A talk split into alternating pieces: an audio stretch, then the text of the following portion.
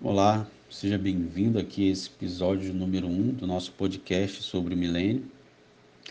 Esse podcast, né, ele tem como objetivo é, principal estar avivando a nossa esperança em Deus, para que nós possamos viver cada dia mais em santidade e desfrutar das bênçãos divinas que o Senhor tem separado para nós, tá?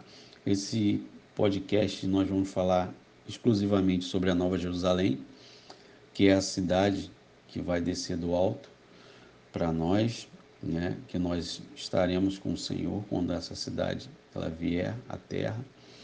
Então, é, esse episódio será um episódio exclusivo sobre a Jerusalém celestial e depois nós faremos um episódio 2 sobre a Jerusalém terrena, que vai ficar um pouco mais descomplicado a gente falar. É, a gente vai falar dessas coisas separadamente, depois você vai estudar, você vai analisar, vai juntar as duas coisas, você vai conseguir encaixar as peças direitinho aí nos seus, nos seus estudos. Tá? Então esse, esse podcast vai estar disponível também no YouTube mais tarde, tá? Quando é, terminarmos, né?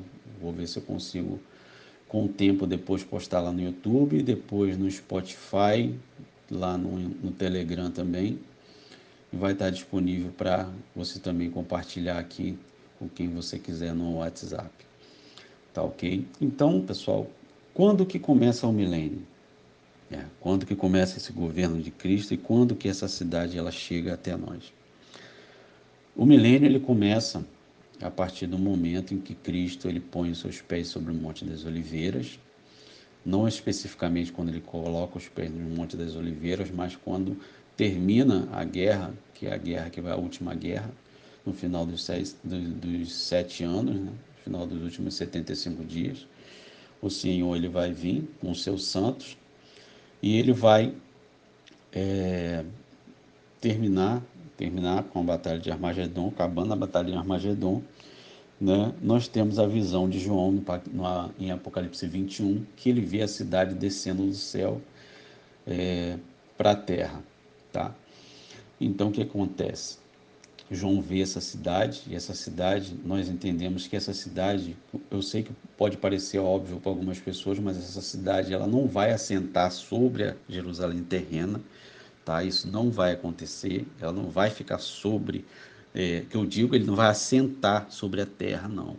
Ela vai ficar pairando no céu como se fosse uma nuvem, tá? Então é importante que você entenda isso, tá? Talvez isso seja esteja claro para algumas pessoas, mas para outras não. E você vai entender mais para frente por que que a gente entende que essa questão vai ser será assim, tá? E também nós entendemos que a palavra Jerusalém, que é Jerusalém, Jerusalém é uma cidade, assim, é uma cidade só. Quando a gente fala em Jerusalém, a gente está falando de duas cidades porque estamos falando da palavra Jerusalém no plural. Então, Jerusalém está tá se tratando de duas cidades, né? ou seja, a cidade celestial que nós temos e a cidade terrena, que é a Jerusalém terrena que nós conhecemos hoje. Tá? Então, é, tem alguns versículos que nos já nos demonstram, já nos fala isso, né? A Jerusalém Celestial, a cidade do Deus vivo, como Paulo fala no livro aos Hebreus, no capítulo 12, ele falando, ele diz assim: Mas chegastes ao Monte Sião e à cidade do Deus vivo, a Jerusalém Celestial e aos, aos milhares de anjos, a universal Assembleia e Igreja dos primogênitos que estão escritos no céu e a Deus, o juiz de todos, e ao Espírito dos justos aperfeiçoados. Então, esse, essa é a cidade, a Jerusalém Celestial que Paulo ela descreve para a gente e a Assembleia de Santos que já existe lá hoje, tá? Essa é a Assembleia de Santos que já morreram, que estão lá na Jerusalém Celestial já desfrutando dela. Então, o que acontece? A palavra de Deus nos mostra que o Senhor, quando ele falou a respeito dessa cidade antes dele morrer e ressuscitar, ele fala que ele iria para o Pai e que ele iria preparar essas moradas, esses aposentos para nós. Em algumas traduções fala aposentos, em outras traduções fala moradas, não importa, o importa é que são moradas que foram preparadas, estão prontas para, para receber qualquer santo que morre hoje diante de Deus. Então, Paulo, é, João, é, escrevendo, ele fala a respeito dessas moradas que o Senhor disse que ia preparar para nós no capítulo 14, de 1 ao 3 do, do Evangelho de João. Tá? Hebreus também, escrevendo no capítulo 11, ele fala a respeito dessa Jerusalém celestial como a nossa pátria mãe, chamada da nossa pátria celestial, a nossa pátria mãe, em Hebreus 11, no versículo 16. Tá? Ele fala também em Gálatas, Paulo escrevendo aos Gálatas, no capítulo 4, versículo 26, ele fala: Mas a Jerusalém que é de cima é livre, a qual é a mãe de todos nós. Em Apocalipse 21, no verso 10, o interessante é que João, quando começa a ver essa cidade, que é a cidade que está descendo do céu, que ele chama em Apocalipse 9, Apocalipse 21, versículo 9, ele chama da esposa do cordeiro. E depois, no versículo 2, ele fala que ele vê essa cidade, ele mesmo, ele fala, eu, João, vi a cidade, a santa cidade, a Nova Jerusalém, que descia do céu, adereçada como esposa ataviada para o seu marido. Né? Então, João vê essa cidade. Isso é muito interessante. Tá? E o versículo mais, mais interessante, né? porque eu tive que fazer uma síntese né, um resumo de tudo, porque é, é, o, a, a, os detalhes da, da Nova Jerusalém são, muito, são muitos detalhes, são muitas coisas a se falar. Então eu tive que fazer um resumo das coisas que talvez sejam mais importantes para você compreender sobre a Nova Jerusalém. Então a Bíblia, a Bíblia diz que João viu, né, de um alto, o, o, o Senhor levou ele em espírito, tá? levou ele em espírito a um alto e grande monte, para poder ver essa cidade descendo do céu. Em Apocalipse 21, 10 diz isso, que ele, é, o Espírito levou ele a um grande alto monte. Então, esse grande alto monte, que a Bíblia fala, eu fiquei pensando né, comigo aqui, né, conjecturando, pensando sobre por que, que Deus não deixou, ou por que, que o Senhor não revelou a João que monte que era esse. Né? João não, não identifica, não fala a respeito de que monte é esse que ele consegue ver a cidade descendo do céu. Né? Então nós podemos compreender pelo versículo que o panorama que João tem da Nova Jerusalém é que ele vê ela de baixo. É um momento que ele vê ela de baixo, olhando para cima, então ele vê a Nova Jerusalém descendo de cima então, esse grande alto monte, a gente pressupõe que esse monte que Deus, que, que João escreve, né, é, em Apocalipse, talvez tenha sido um monte aqui na Terra, é, é, um monte muito grande, é, que a Bíblia fala que esse monte é um monte muito grande. Então, eu pensando a respeito desse monte, eu penso que todas as coisas que acontecem, né, aqui na terra, relacionada à profecia, ela acontece em Jerusalém. Tudo que acontece, acontece em Jerusalém. E nada acontece fora de Jerusalém que esteja relacionado à profecia. Tá? Então nós temos aí, no, temos no mundo aí, é, os, os, montes mais altos no mundo que a gente conhece é o, é o Monte Everest, no Nepal, lá na Cordilheira do Himalaia. E tem um monte muito grande também lá no Equador, então esses montes são muito grandes, esses montes aí, um tem 8 mil, 8 mil metros de altura, e o outro tem 6 mil metros de altura. E os montes de Jerusalém, eles são uns montes muito pequenos, né, perto desses montes aí. Mas não é porque eles sejam pequenos que eles não sejam mais amados por Deus. Então, o que acontece, que eu penso a respeito desse monte que João viu, né, que o Espírito de Deus levou ele nesse alto e grande monte para ver a cidade descendo do céu, talvez, né, dos montes que Deus mais mais ama na sua palavra, em que ele se manifestou. O primeiro deles seria, é, como a gente vê lá no livro de Gênesis, o Monte Moriá, né, mas não seria, não acredito que seria o Monte Moriá, primeiro que ele é muito pequeno, e hoje, né, é, naquela época não, não devia ser uma altura tão significativa também. e também o Monte das, das Oliveiras também, acredito que não seria esse monte, embora seja um monte de notoriedade, porque Jesus esteve ali orando e tudo, mas e, e temos também o Monte Sinai, né? O Monte Sinai talvez seja um monte, um dos montes mais queridos para o Senhor, porque foi ali que ele entregou as tábuas da lei, foi ali que ele se manifestou ao povo de Israel no deserto. Então, né, então é uma coisa que eu estava pensando que eu queria passar para você nesse podcast, para você pensar aí também, né?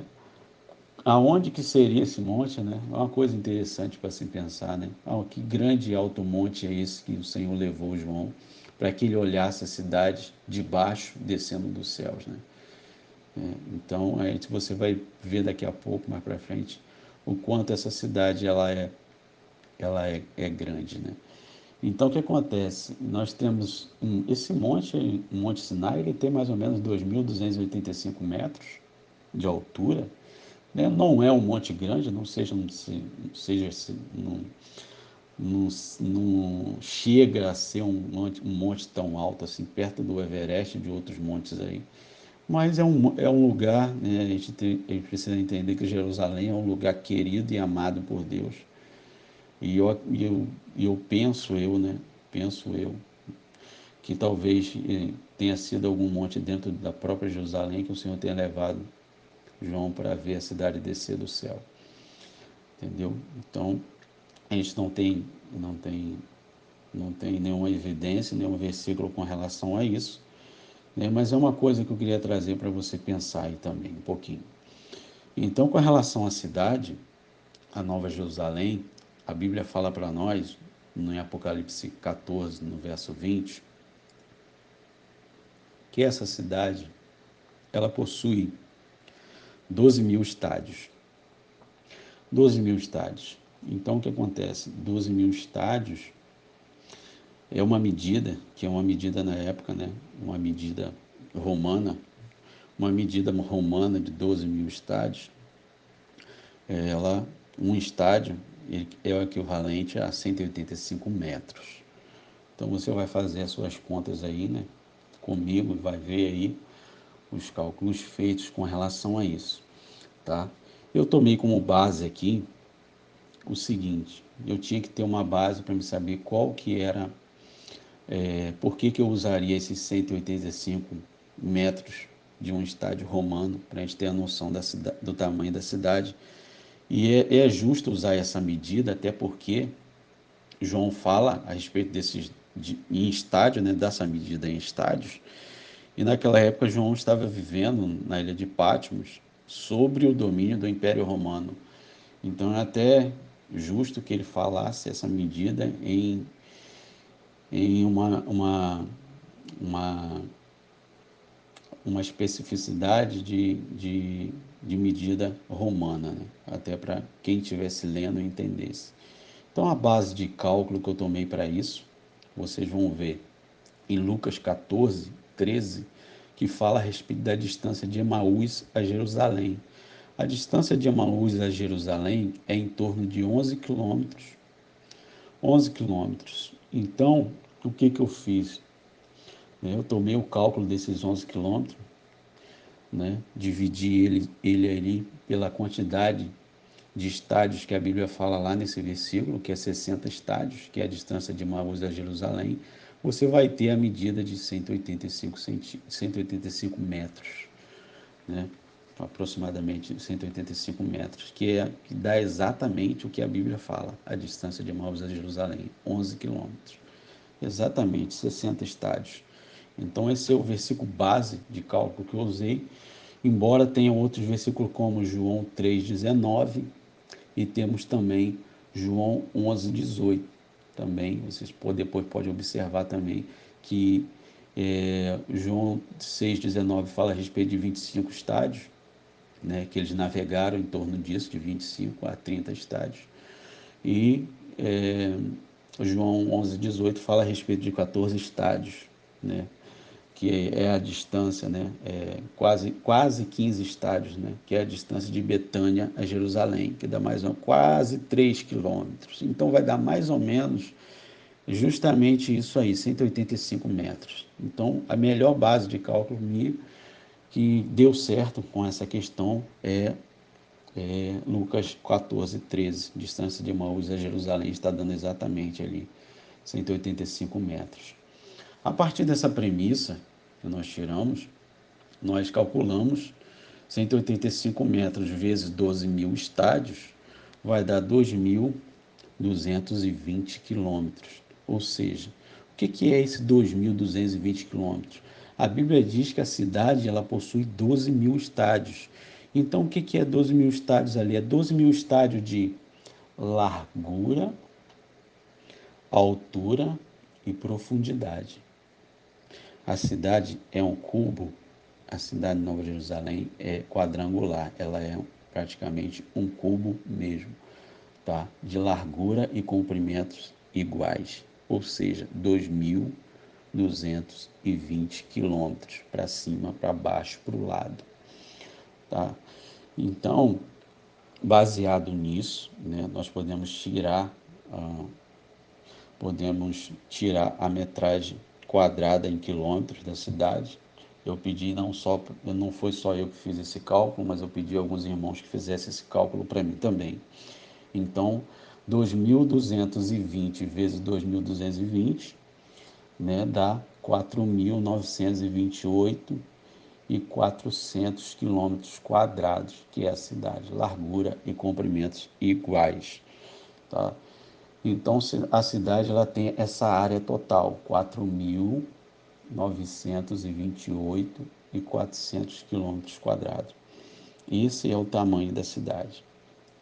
Fora isso, fora isso, a Nova Jerusalém também, ela nos dá ela nos dá também o tamanho da muralha. Em Apocalipse 21, verso 12, a Bíblia diz que a muralha da cidade ela possui 140 côvados. 140 côvados. Então, um côvado bíblico, né, que a gente fosse medir um côvado bíblico, né, a medida que é usada pela maioria dos exegetas aí é ou é 44 centímetros ou é 66 centímetros. Então eu prefiro usar a medida de 66 centímetros, porque até essa medida de côvado, ela é a medida do nosso antebraço, né, até o cotovelo, da ponta dos dedos até o cotovelo. Então, essa é a medida de côvado que era tirada antigamente.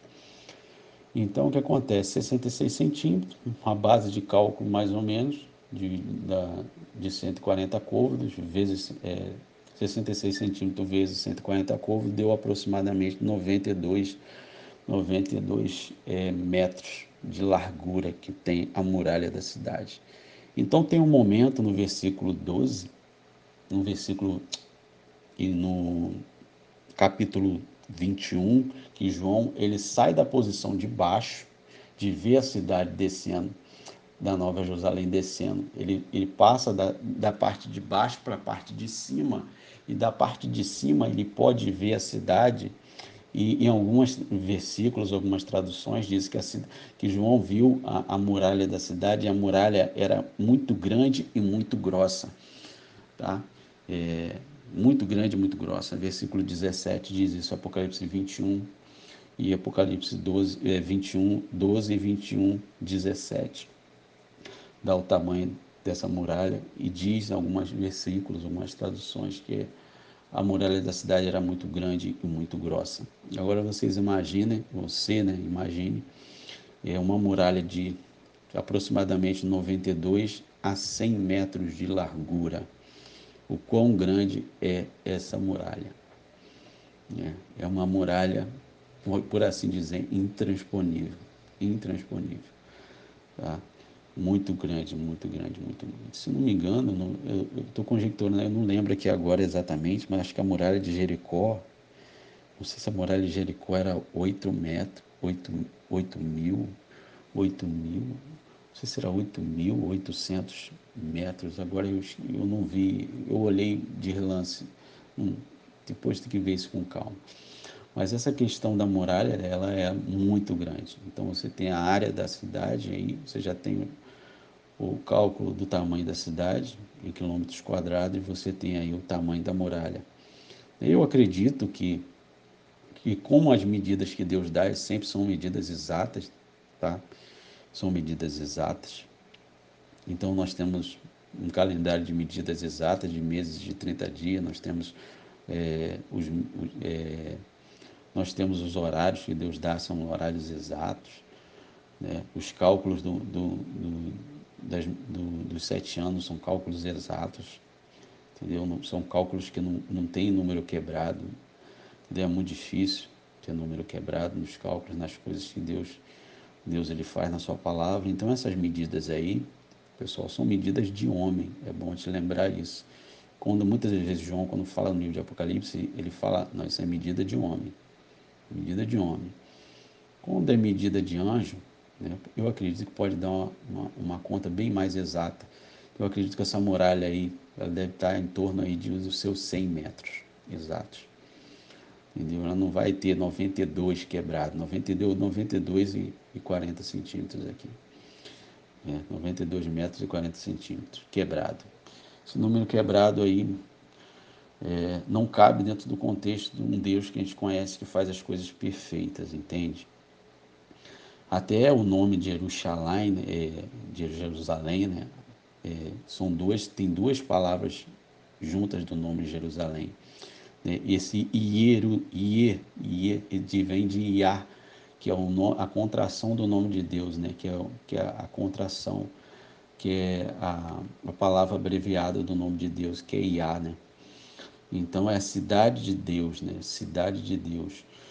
É, tanto que também é, a palavra Shalem, que ela aparece a primeira vez em, em capítulo 15 de, de Gênesis, que é Shalem, né? Que é Salém, é a cidade, né? De Melquisedeque. É a primeira vez que ela aparece ali, é a cidade que é chamada cidade de paz. Por que, que é chamada cidade de paz? Porque a raiz da palavra Shalem vem da palavra, vem da raiz da palavra também Shalom, que significa paz. Shalom é paz. Né? E, e Shalem também vem da mesma raiz, né? são palavras que vêm da mesma raiz, que significa paz. Shalom, paz. Jerusalém, cidade de paz. Então, de, cidade de Deus. E o Iá, né? Então nós temos a cidade de Deus, cidade de paz, Jerusalém. É, essa é a cidade. Então, é, quando o Senhor ele fala a respeito para nós do nome, que vai ser o nome da cidade, ele fala que o nome da cidade irá se chamar, ela vai ter um nome novo, essa cidade nova, Jerusalém, vai ter um nome novo, e ela vai se chamar Iavé, Iavé, chamar. Iavé, chamar, ou seja, Yahvé está ali ou o Senhor está ali, tá? O interessante, o interessante dessa dessa palavra chamar, essa palavra chamar que é o nome da cidade, que vai ser o nome da cidade, ela possui, né? É, não sei se muitos têm o conhecimento aqui, mas é, Deus quando ele escreveu a Torá, ele deu a Torá.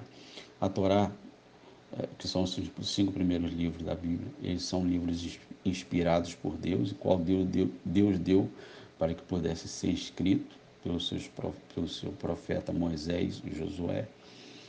Tá? Então, são livros que são inspirados.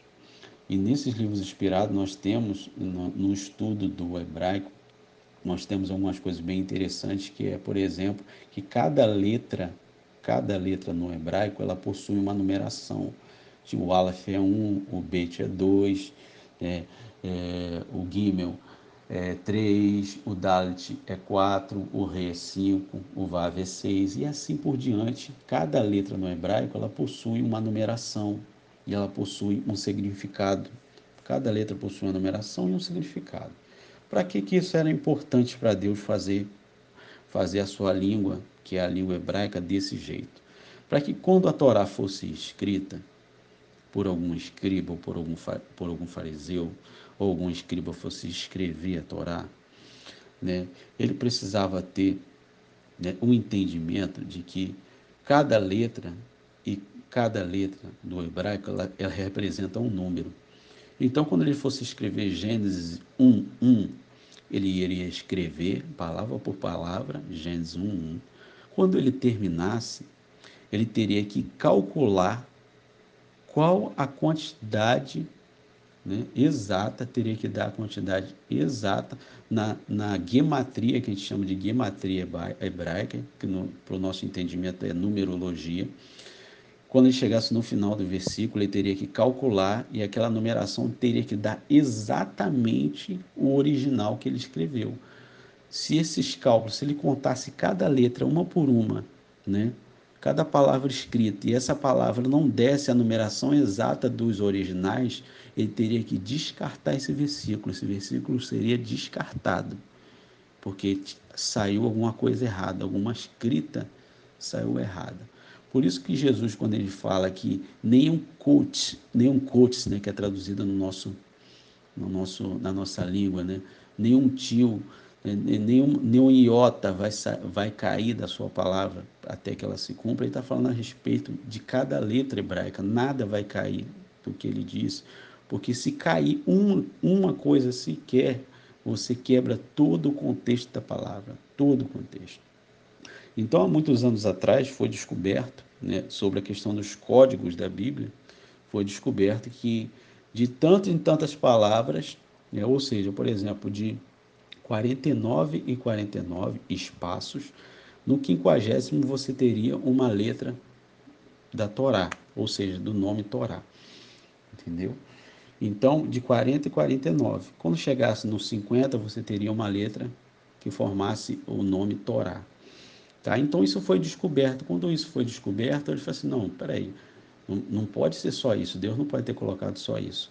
Então passaram a esquadrinhar o, o, a Torá para descobrir novos códigos, novos mistérios que Deus colocou dentro da sua palavra através da numerologia. Então eu tive que explicar isso para você, para você entender o que eu vou explicar agora. O nome da, da cidade Yahvé Chamar ou Yahvé está ali ela é escrita com três letras hebraicas. Essas três letras são o Shin, o Men e o Re. O Shin, ele possui valor 300. O Men, ele possui valor 40. E o Re, ele possui valor 5. A soma dessas três letras, chamar, dá 345. Se a gente quer descobrir a raiz de uma palavra hebraica, a raiz ou a, a, o número raiz dessa palavra, a gente tem que desmembrar ele até chegar ao menor número possível.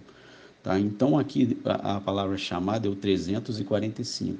Nós temos que desmembrar ela mais ainda para a gente saber qual que é a raiz dessa palavra, qual que é o número raiz dela. Tá? Então a gente teria que somar 3 mais 4 mais 5. Nós encontramos a raiz, uma das raízes que é 12. É muito interessante isso porque a Bíblia diz né, que a, a cidade ela possui 12 portas, 12 pérolas, 12 fundamentos, 12 tronos, os 12 nomes dos apóstolos.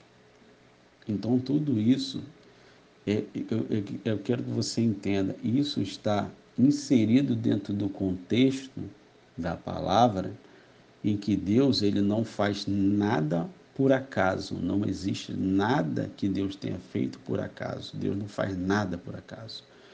Então, se a gente for desmembrar mais ainda essa questão do, do número 12, né, que deu 12, vai, vai somar 1 mais, mais 2, vai dar um 3.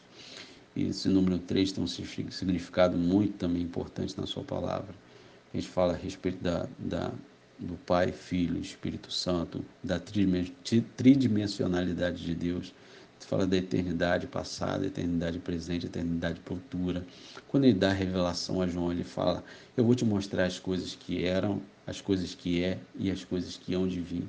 Então ele está falando o quê? De passado, presente e futuro. Tá? As três dimensões. Quando, ele fala, quando a gente fala de três dimensões na Bíblia, a gente fala a respeito do, das três dimensões que tinha o tabernáculo. O tabernáculo nós tínhamos o átrio, o santo e o santíssimo. Então, tudo isso tem um significado. Tá? Tudo isso tem um significado. Então, a palavra chamar, ela não é chamar por acaso. O Senhor está ali, Ele é o Senhor dessas, das doze tribos, Ele é o Senhor dos doze apóstolos, Ele é o Senhor dos doze nomes né, que vai ser dado né, ali nas portas, será colocado na, nas portas. O ele é o, o, Senhor das doze tribos de Israel. Ele é o Senhor é, de tudo aquilo que que está descrito ali com relação ao número 12, dos 12 apóstolos. O Senhor é Senhor disso tudo. Então, essa cidade é feita para os seus, os seus escolhidos. Então, na cidade,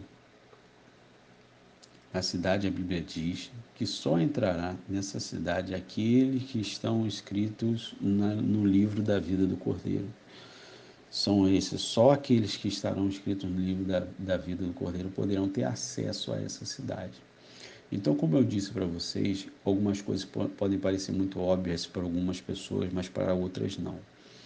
Então, eu já conheci gente, né, eu já conheci é, pessoas cristãs evangélicas que não sabem, não sabem, por exemplo, né, como eu estava falando anteriormente para vocês, a cidade ela não vai, a Nova Jerusalém, quando ela descer do céu, ela vai ficar pairando no céu como se fosse uma nuvem.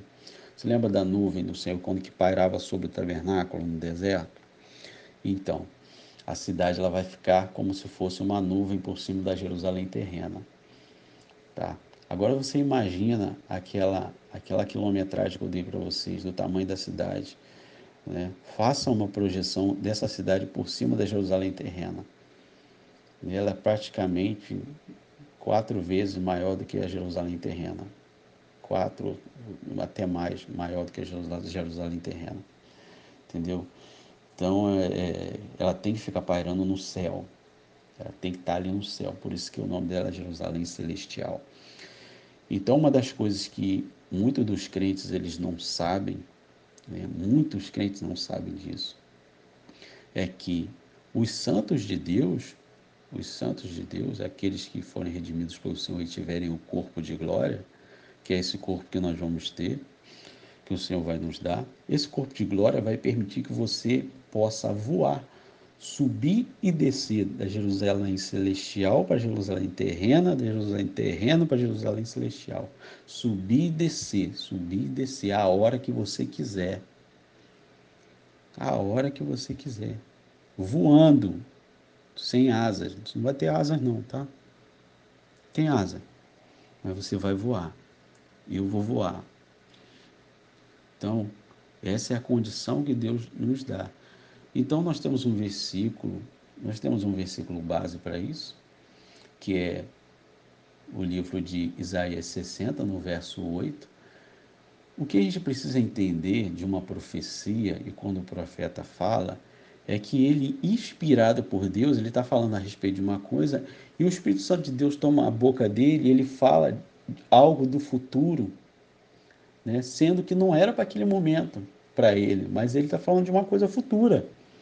Entendeu? Ele recebeu uma ação, ele recebeu uma unção de Deus naquele momento e ele fala sobre algo que é algo futuro, que vai acontecer. Então, Isaías 60, verso 8, diz assim: que os santos descerão e subirão da, subirão da Nova Jerusalém. Eles descerão e subirão, como pombas ao seu pombal, diz o versículo. Tá? Ali fala, em Isaías 68, ele está falando a respeito dos santos. Como pombos, pombas ao seu pombal subirão e descerão. Ah, esses são o que, que, que o profeta está falando profeticamente ali. Ele está falando a respeito dos santos. Dos santos da Nova Jerusalém. Ele não está falando de outros. Tá? Então, ele é inspirado por Deus, ele é tomado e ele fala a respeito disso. Então, quando o, a gente vê, por exemplo, que Jesus, quando ele quando ele ele está andando aqui na terra e ele ressuscita, e ele passa 40 dias falando aos seus discípulos, e quando ele vai embora, que ele vai subindo, subindo, subindo no céu, e ele desaparece no meio das nuvens, e aparecem os anjos dizendo, o varões galileus, por que, vocês estão olhando para o céu? Esse mesmo Jesus que vocês estão vendo, viram subir e sumir diante dos olhos de vocês, ele vai voltar do mesmo jeito que vocês estão vendo. Então você acha o quê? Jesus estava o quê? Estava com a corda nas costas subi, e, e, e, Deus foi puxando ele para o céu e ele sumiu? Não. O Senhor estava estava planando, voando. Essa é a condição nossa em Deus. Então, Isaías 68, o profeta falando, ele fala: Quem são estes que vêm voando como nuvens e como pombas às suas janelas ou seu, ao seu pombal, em outras traduções? Por que, que por como nós sabemos que nós teremos essa mesma condição de Jesus? O próprio, o próprio apóstolo, o apóstolo, ele fala em 1 João 3,2, ele diz assim, amados, agora somos filhos de Deus, e ainda não é manifestado o que havemos de ser, mas sabemos que, quando ele se manifestar, seremos semelhante a ele, porque assim como é, o veremos. O nosso corpo será semelhante ao de Cristo, igual, igual. Quando ele se manifestou no Monte Tabor para Pedro, Tiago e João, ele mostrou o corpo de glória que eles teriam quando eles ressuscitassem. Aquele corpo glorificado é o mesmo que você vai ter na ressurreição. Então, a gente não pode fazer qualquer coisa com esse corpo. Esse corpo ainda vai ser usado. Esse corpo vai ser usado como corpo de glória. Esse corpo vai ser usado como corpo de glória. Ele vai ressuscitar em glória. Como a, o, o, capítulo mais sublime que tem, né, do, do apóstolo Paulo em 1 Coríntios 15, que ele fala que o, o, o corruptível vai ser né, absorvido né, pela incorruptibilidade. Esse é o corpo de glória que a gente vai ter. Então essa é a nossa condição em Deus, nós vamos, muita gente não sabe disso, a gente vai subir e descer, voando. Não tem como andar não, gente. Jerusalém, Jerusalém celestial, não tem como a gente andar de céu, não vai botar uma escada. Não vai botar uma escada para você subir, sabe lá quantos degraus você vai subir até a Jerusalém celestial. Tem que voar. Tem que voar, não tem como. Entende? Por mais que a plenitude de Deus, né, é, a nossa condição é uma condição totalmente diferenciada. Vocês vão entender isso quando eu falar de Jerusalém terrena. É, é uma condição totalmente diferenciada de quem vai viver na Terra. Totalmente diferenciada. Tá? Então, é, é, nós vamos ter essa condição de poder ir e vir sobre as nações, sobre qualquer lugar da, da face da Terra, indo e vindo para Jerusalém Celestial a hora que a gente quiser. Entendeu? Então, essa é a nossa condição em Deus. Nesse tempo também, da Nova Jerusalém, a Bíblia diz que o Senhor vai restaurar, vai restaurar o plano dele, que era desde o princípio, que era o governo dos seus juízes, dos juízes. Quando Israel pedia, pediu ao Senhor um rei para que governasse sobre eles, então o Senhor deu o que para eles? Deu juízes para que governasse sobre eles no, no, no deserto. Né? E ele fez, fez capitães de 100, capitães de 50, capitães de mil. Ele separou homens sábios para que pudesse estar liderando o seu povo e pudesse estar julgando o seu povo. Foi o que Moisés fez com os 70, lá que ele tirou do espírito dele e colocou sobre os 70 para que pudesse, né, com sabedoria do Espírito de Deus, com sabedoria, pudesse julgar o povo. A Bíblia diz no livro de Isaías que ele vai restituir essa condição essa forma de governo. Entendeu? Deus não vai precisar julgar nada. Quem vai julgar vai ser os seus santos. Seremos nós que, que iremos julgar todas, todas as demandas que vier à tenda da congregação, como vinha no, vinha no tempo de Moisés. Quem vai julgar vai ser quem? Vai ser os santos. Os santos que vão julgar essas, essa, essa condição. Vai julgar, o Senhor vai nos dar poder para julgar as nações. Isaías 1, 26. E ele diz: E te restituirei os teus juízes, como foram dantes, e os teus conselheiros, como antigamente. Então te chamarão cidade de justiça, cidade fiel. Mateus 19, 28. E disse-lhe Jesus: Em verdade vos digo que vós, que me seguistes, quando na regeneração o Filho do Homem se assentar no trono da sua glória, também vós vos assentarei sobre tronos para julgar as doze tribos de Israel. Apocalipse 20, no verso 4, confirma isso para nós. João disse: E vi tronos, e assentaram-se sobre eles, e foi-lhes dado o poder de julgar.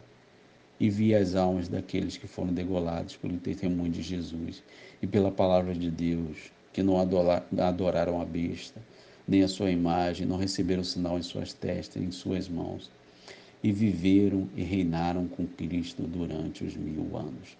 Aqui está falando, esse versículo fala a respeito daqueles que morreram durante os sete anos de tribulação e grande tribulação, e que vão né, ressuscitar no final dos sete anos, nos últimos 75 dias, e vão, vão, vão reinar com Cristo. Tá? Então, essa é a condição nossa em Deus, nossa condição.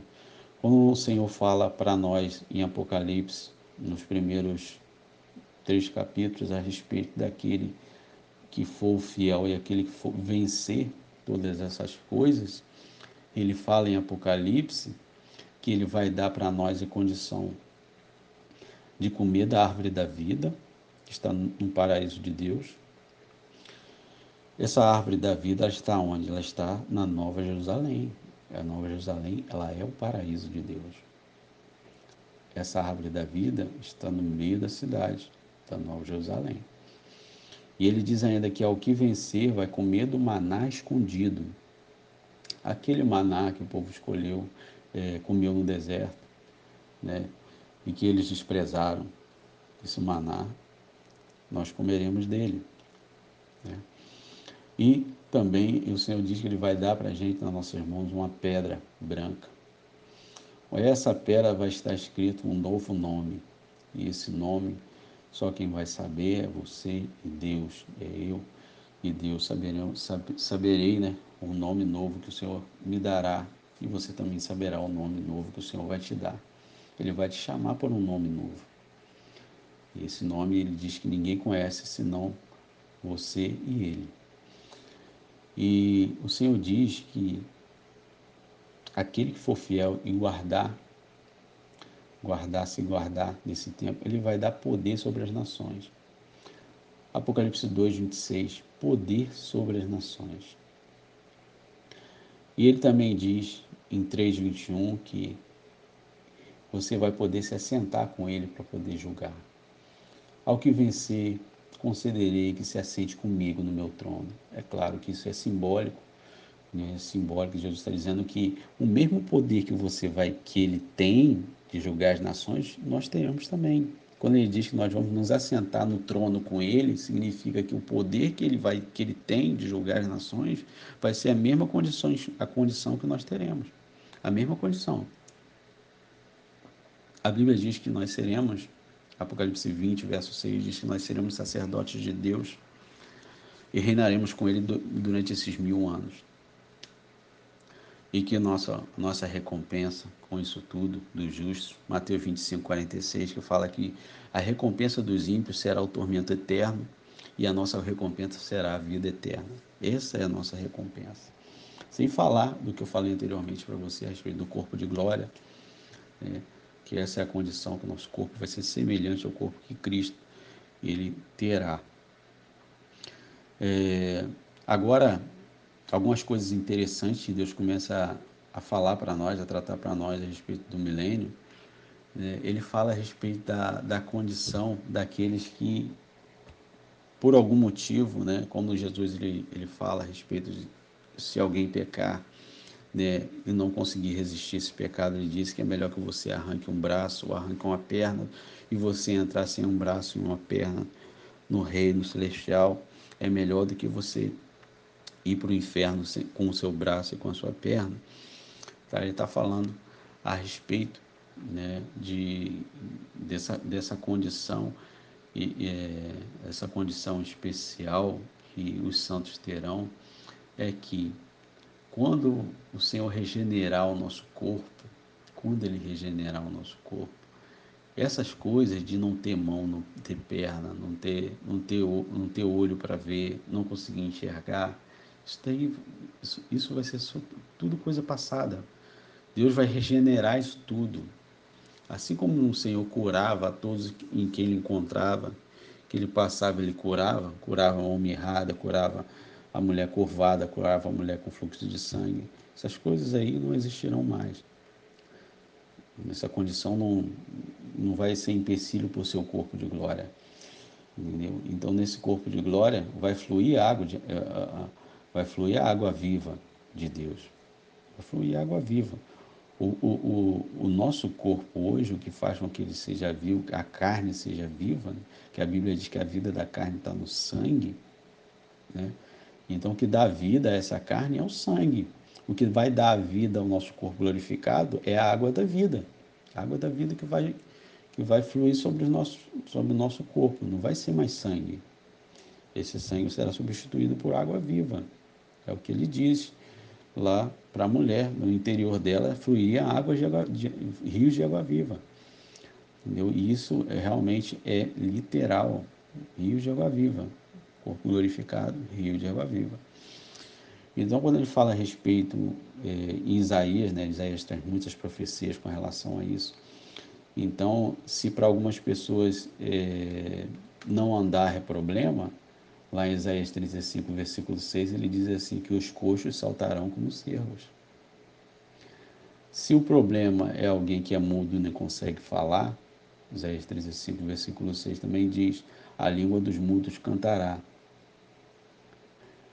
Isaías 35, 5 diz que os olhos do cego serão abertos, os ouvidos do surdo se abrirão, e a alegria eterna será sobre as cabeças daqueles que governarem com o Senhor nesse tempo. Gozo e alegria. Então, a partir desse momento, Deus começa a tratar de algumas coisas relacionadas ao relacionamento, né? ao relacionamento das criaturas que ele criou aqui na terra, que hoje, por causa do pecado, né, essas criaturas, esses animais vivem em conflito entre si. Então Deus vai acabar com tudo isso. Deus vai acabar com tudo isso. A Bíblia diz em Isaías 11, versículo 6, diz assim, que o lobo morará com o cordeiro. Tá vendo? Então o lobo é o predador do cordeiro. Hoje não podem viver juntos não conseguem viver junto. Mas a Bíblia diz que o lobo e o cordeiro eles vão pastar junto. O leopardo e o cabrito se deitarão junto. Né? O bezerro, o filho do leão e o animal cevado andarão juntos. E um menino pequeno os guiará. Tudo isso em Isaías 11, 6. Isaías 65, 25 e Isaías 11, 7 fala que o leão comerá palha. O leão comerá palha. Isaías 11, 7 fala que a vaca e a ursa elas pastarão juntos, seus filhos se deitarão juntos, da vaca e da ursa. E brincará a criança de peito sobre a toca da serpente. Isaías 11, verso 8. O lobo e o cordeiro também, eles, é, eles serão apacentados juntos. E a Bíblia diz que o pó será a comida da serpente. Isaías 65, 25. Todos esses, Deus tem cuidado de todos esses, desses animais, todos esses animais que nós conhecemos hoje, né, que é um predador um do outro, eles, eles estarão juntos e não haverá dano nenhum causado sobre, de um sobre o outro. Agora eu gostaria de falar algo de algumas coisas muito interessantes que a gente se faz muitas perguntas né? se vai ter ou não vai ter no milênio, algumas coisas importantes, é, umas perguntas que surgem né? na, nossa, nossa cabeça. Na Jerusalém Celestial vai existir dor? A Bíblia nos informa que não, nem tristeza, nem gemido. E também, né, Isaías 35, 10 diz isso, que não haverá nem tristeza nem gemido. E a Bíblia também que não, diz que não terá no, na Jerusalém celestial, e eu estou falando, quero frisar para você que eu estou falando apenas da Jerusalém celestial. Na Jerusalém celestial não vai ter lembrança de coisas passadas. Veja bem uma coisa, quando a Bíblia fala que não haverá lembrança de coisas passadas, Isaías 65, versículo 20, uma coisa que nós precisamos entender da plenitude de Deus, quando Paulo fala que quando a plenitude vier, então o que é em parte vai ser aniquilado. O que, que a Bíblia ela, ela quer dizer com essa, com essa questão que a gente precisa entender quando a plenitude de Deus vier? Quando a plenitude de Deus vier sobre nós e nós tivermos o corpo glorificado, nós estivermos na presença de Deus, quando a Bíblia diz que não haverá mais lembrança de coisas passadas, isso pode ser entendido, não sei como é que você vai interpretar isso, isso pode ser entendido de forma literal, entendeu? pode ser entendido de forma literal, o que eu digo é o que? Ah, Deus vai fazer com que a gente se esqueça de todos os problemas que a gente teve, de tudo que a gente passou.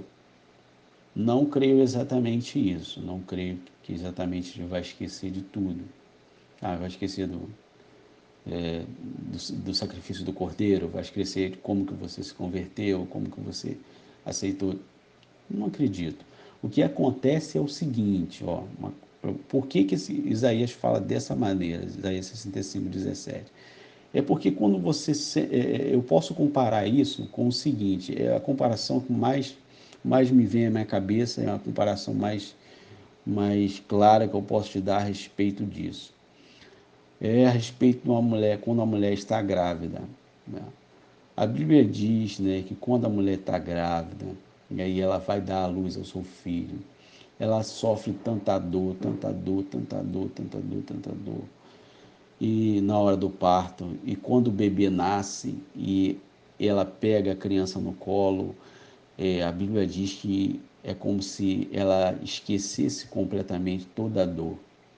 Tanto que tem mulheres que têm um, dois, três, quatro, cinco, até doze filhos. Então é uma dor esquecida. Então, quando a Bíblia diz que não haverá mais lembrança das coisas passadas, é que essas coisas não, não, vão, não vão ter relevância nenhuma para você ficar pensando nela.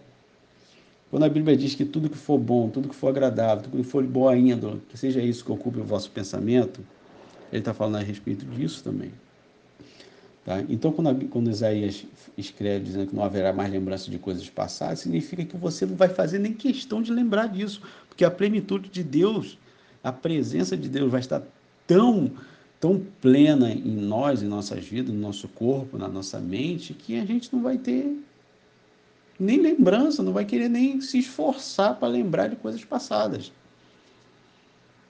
Não que Deus vai te desmemoriar, Deus não vai fazer isso.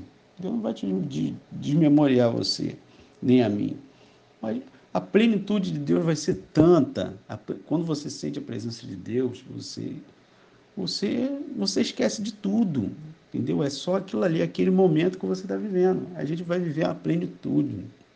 Vai viver a plenitude de Deus em nós.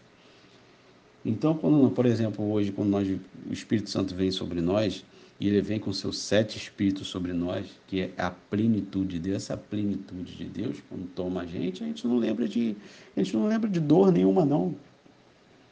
O Senhor, quando é pleno na vida de uma pessoa, ela não vai lembrar de coisas passadas. Não tem por que lembrar de coisas passadas. Não tem por que ficar remoendo coisas passadas. Então, quando Isaías está falando, ele está falando a respeito disso. Plenitude. Quando a plenitude de Deus vier sobre nós, a gente não vai fazer questão de lembrar de coisas passadas. Não haverá lembrança dessas coisas, você entende? Não haverá lembrança. Você não vai fazer questão de lembrar delas. Não vai existir mais, vai ficar no esquecimento. Totalmente no esquecimento. Entende? E a, a respeito da Nova Jerusalém, também a Bíblia diz que não vai, não vai haver maldição. Apocalipse 22, verso 3. Não haverá maldição contra alguém, alguém que amaldiçoe alguém. E interessante também que a Bíblia fala, Apocalipse, que não haverá templo, né? Na Nova Jerusalém não tem templo. Não tem o templo, o tabernáculo de Moisés, aquele tabernáculo, a separação, átrios, santos, não tem, não tem separação na Jerusalém Celestial é tudo, tudo é santíssimo. Tudo é santíssimo, tudo é santo. Você entrou para Nova Jerusalém, você passou pelas portas da Nova Jerusalém, tudo é santíssimo. Rio da vida, árvore do conhecimento do bem e do mal, entendeu? Tudo ali, tudo, árvore da vida, tudo é santíssimo. Não existe separação com o no tabernáculo de Moisés. Não existe essa separação, não tem templo. O que João está dizendo é isso. Lá não vai haver templo que separa você e Deus. Se você quiser falar com Deus, você vai simplesmente abrir a sua boca e falar. Você simplesmente vai pensar e ele vai te ouvir. Entendeu?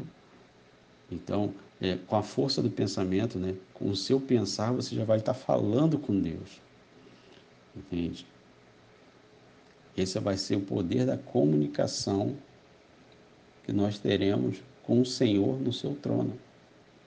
Você não vai precisar chegar perto do trono para poder falar com Deus. Entende como é que é isso? Vai além, eu sei que vai além da nossa mente, do nosso entendimento, mas será dessa forma. A Bíblia diz que não haverá noite na Nova Jerusalém. Não tem noite, é dia. É dia. Tudo é dia. Não anoitece na Nova Jerusalém. Tudo é dia. Isso, tudo está é, em Apocalipse 21. Apocalipse 21, você vai encontrar essa, todas essas referências aí, a maior parte delas.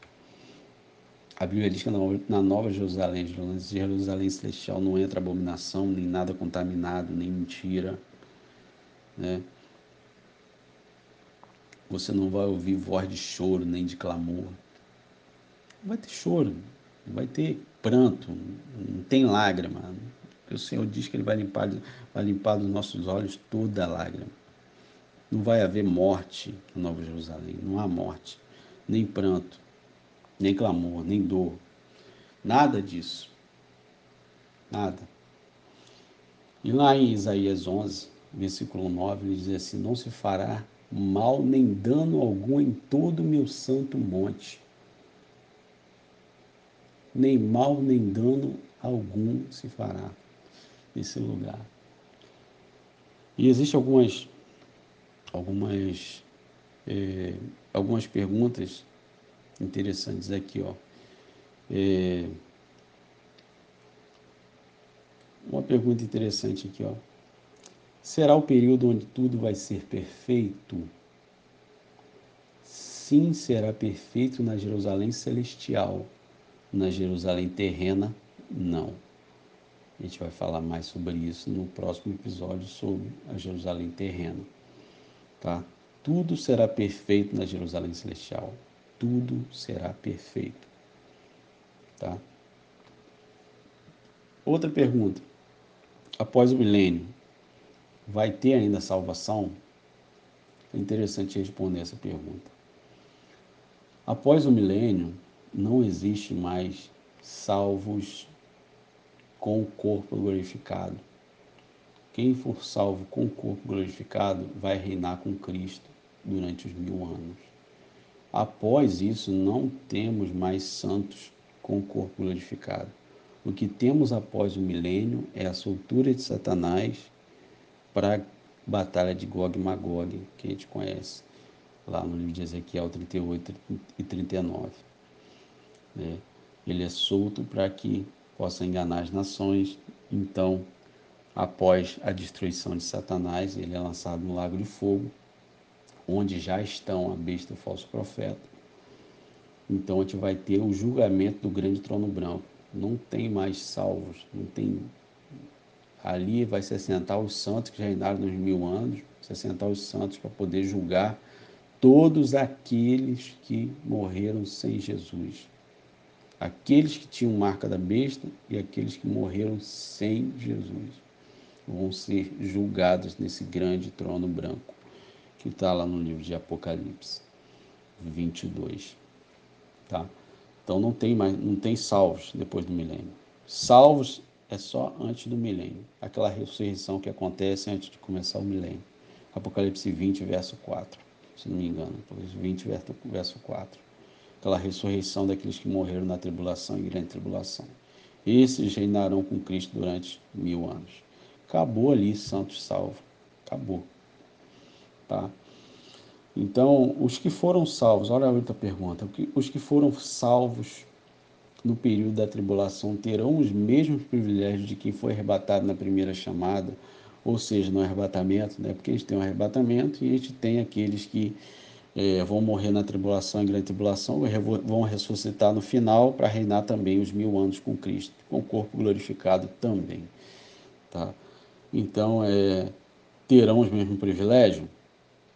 Então vamos ver aqui. Então temos algumas coisas para observar aqui com relação a isso.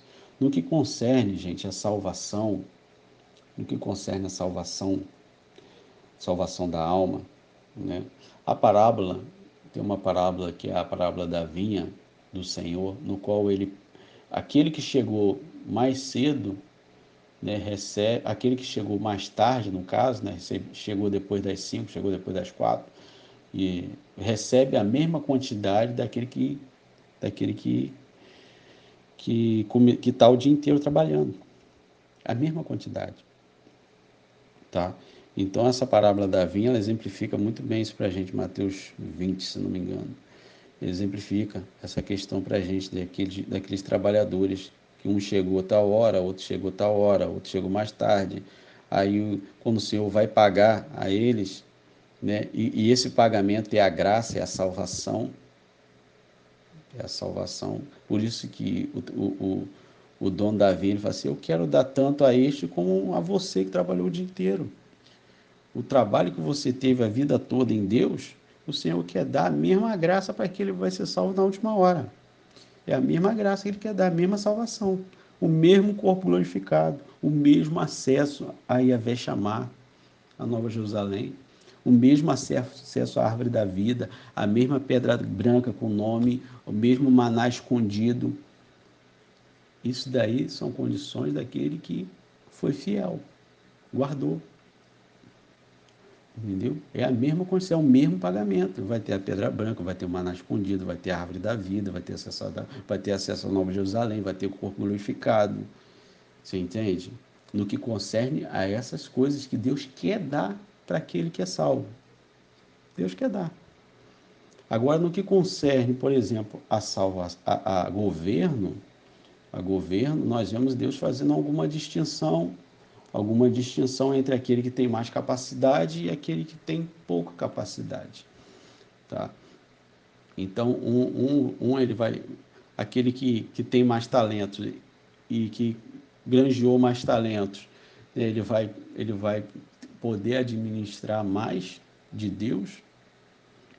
E a gente confunde muito essa questão de talento na Bíblia, porque talento na Bíblia não é, não é se você toca bem, se você canta bem, se você louva bem, se você faz alguma um, tem algum dom, não é nada disso. Talento na Bíblia é, é dinheiro, é finança, é no seu sentido literal é isso, é, é a capacidade que você tem de administrar dinheiro.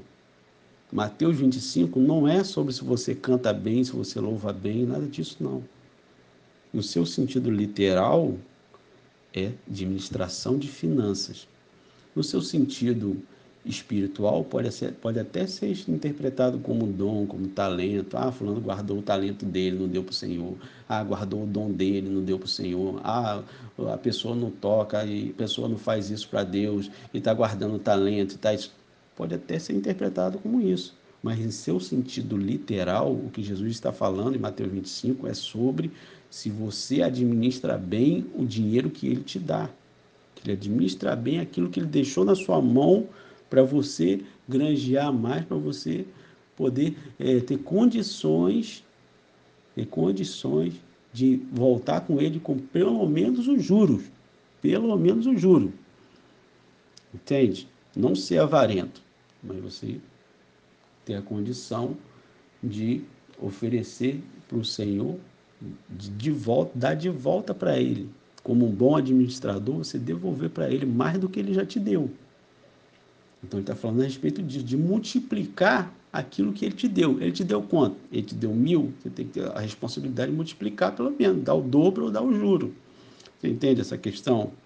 Então aquele que é rico, ele tem a responsabilidade de multiplicar a riqueza dele e devolver para Deus aquilo na, na, forma que Deus dá para ele administrar, ele devolver de alguma forma para Deus. Entendeu? E, então, isso aí, é, com relação a isso, há muitas coisas para se falar. Então, eu estou só exemplificando para você essa questão da capacidade que cada um tem. Então, aquele que guardou e não fez nada com que, com que ele tinha, com que ele, a administração do bem, do bem que o Senhor deu na mão dele, aquilo que o Senhor vai fazer, vai tirar da mão dele e vai dar o que tem 10, e tem mais capacidade. Você entende?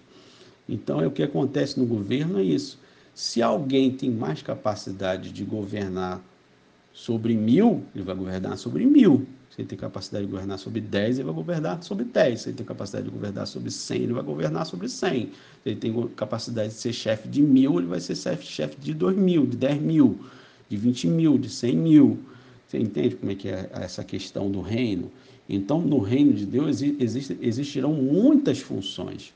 Essa função de governo, essa função de governo, muitos que têm essa capacidade de governar e de liderar, com certeza estarão à frente dessa, dessa questão, entendeu?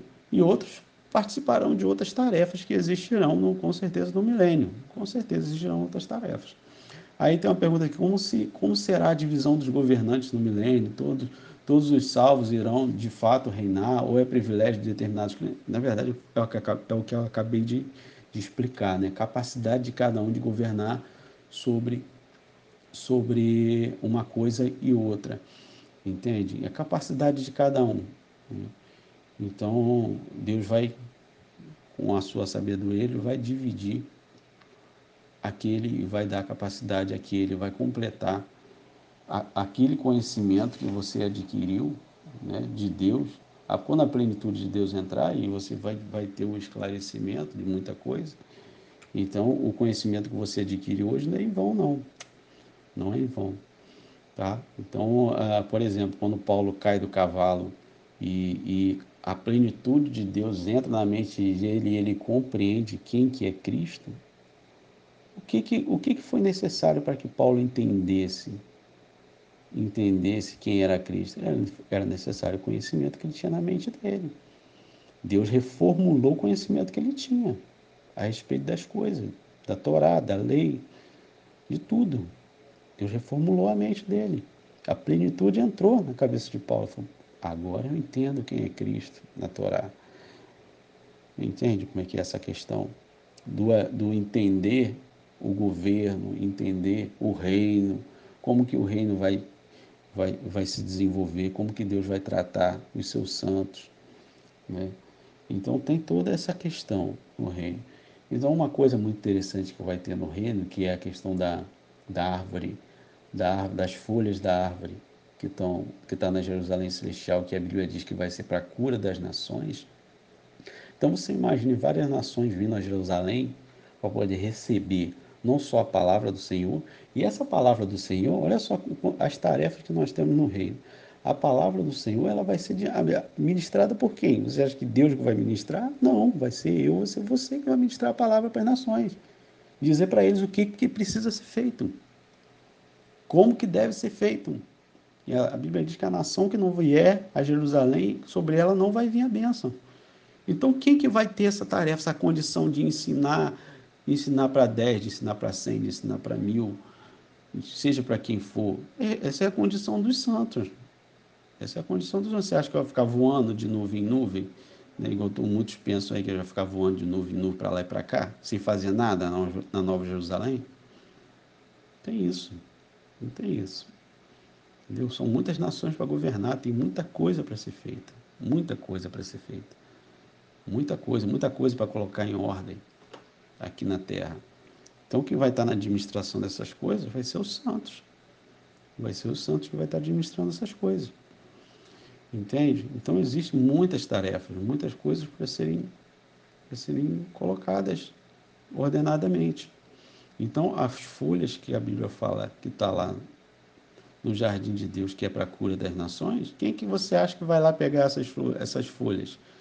Você acha que vai ser os anjos? Aí os anjos vai lá tirar as folhas e vai trazer na sua mão para você entregar para aquela nação que veio para Jerusalém, para aqueles povos que virão. Não, vai ser você. Você que vai vir, você que vai lá pegar as folhas, reunir as folhas, ver quantas folhas, quanto que a nação precisa, quem que precisa de cura, quem não precisa de cura.